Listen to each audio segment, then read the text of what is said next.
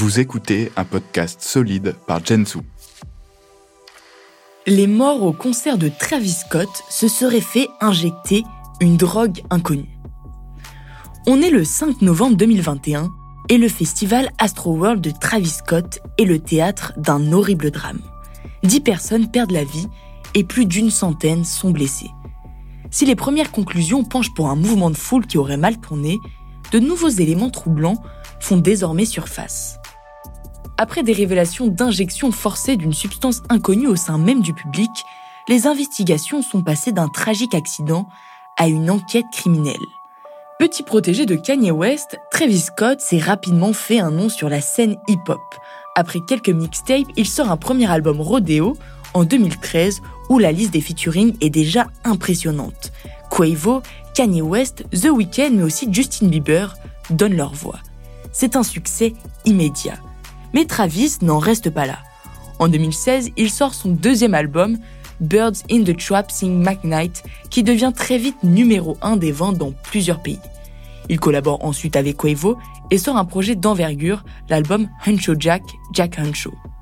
Et le 3 août 2018, souvenez-vous, son nouvel opus Astro World est dévoilé. Il donnera donc naissance au festival éponyme Théâtre de la tragédie. C'est dans sa ville natale que Travis organise son festival depuis des années.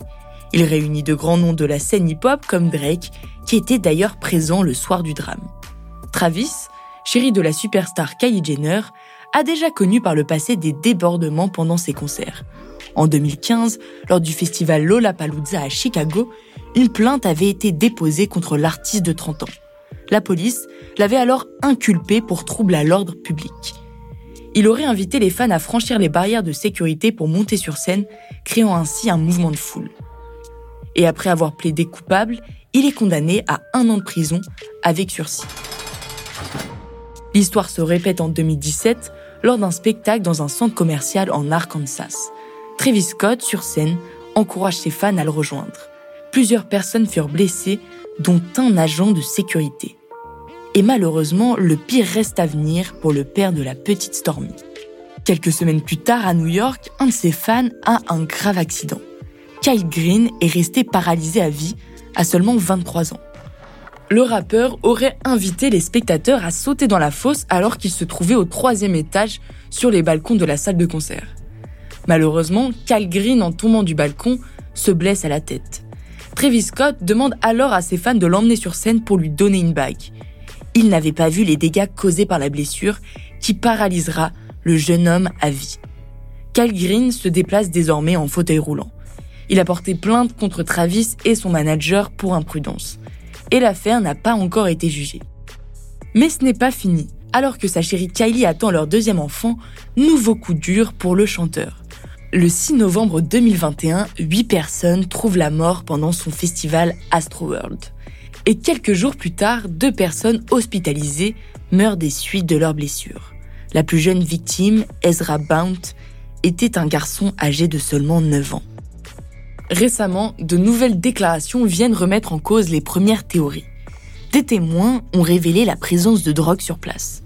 Les festivaliers disent que beaucoup de dealers vendaient toutes sortes de produits sur les lieux du concert, plus troublant encore, un agent de sécurité déclare s'être fait piquer au cou par une seringue alors qu'il essayait d'aider une personne quand la foule s'est emballée.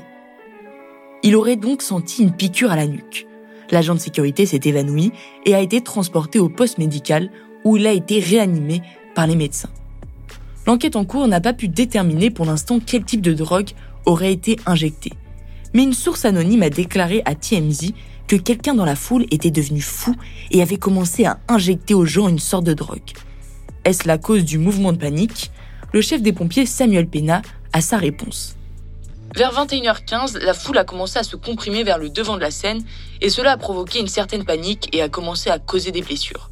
Les gens ont commencé à tomber, à perdre connaissance et cela a créé une panique supplémentaire. L'attitude de Travis elle aussi été pointée du doigt. Sur certaines vidéos, on le voit continuer son show alors que certaines personnes souffrent sous ses yeux. Mais d'autres témoins affirment qu'il aurait arrêté de chanter deux fois pendant le show en demandant d'appeler des ambulances. Certains disent que Travis ne pouvait rien faire pour arrêter ce chaos. Mais suite à cette tragédie, il est quand même attaqué en justice pour 2 milliards de dollars de préjudice et plus de 300 plaintes ont été déposées par les familles des victimes. Mais Travis Scott n'est pas le seul inculpé dans cette affaire. Le chanteur Drake est lui aussi mis en cause, ainsi que Live Nation, Apple Music et le NRG Stadium. Le rappeur se dit dévasté par ce drame. Il s'est engagé auprès des familles des victimes à payer tous les frais des funérailles. Après le drame d'ailleurs, il a écrit sur Twitter Mes prières vont aux familles et à tous ceux qui sont touchés par ce qui s'est passé au festival Astroworld. La police de Houston a tout mon soutien alors qu'il continue d'enquêter sur la perte tragique de vies humaines.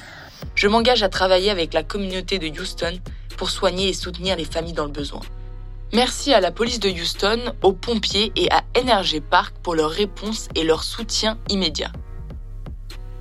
Ce drame est un véritable coup de tonnerre pour la scène hip-hop internationale, et de nombreuses zones d'ombre subsistent. L'annonce de cette tragédie a en effet ému le monde entier.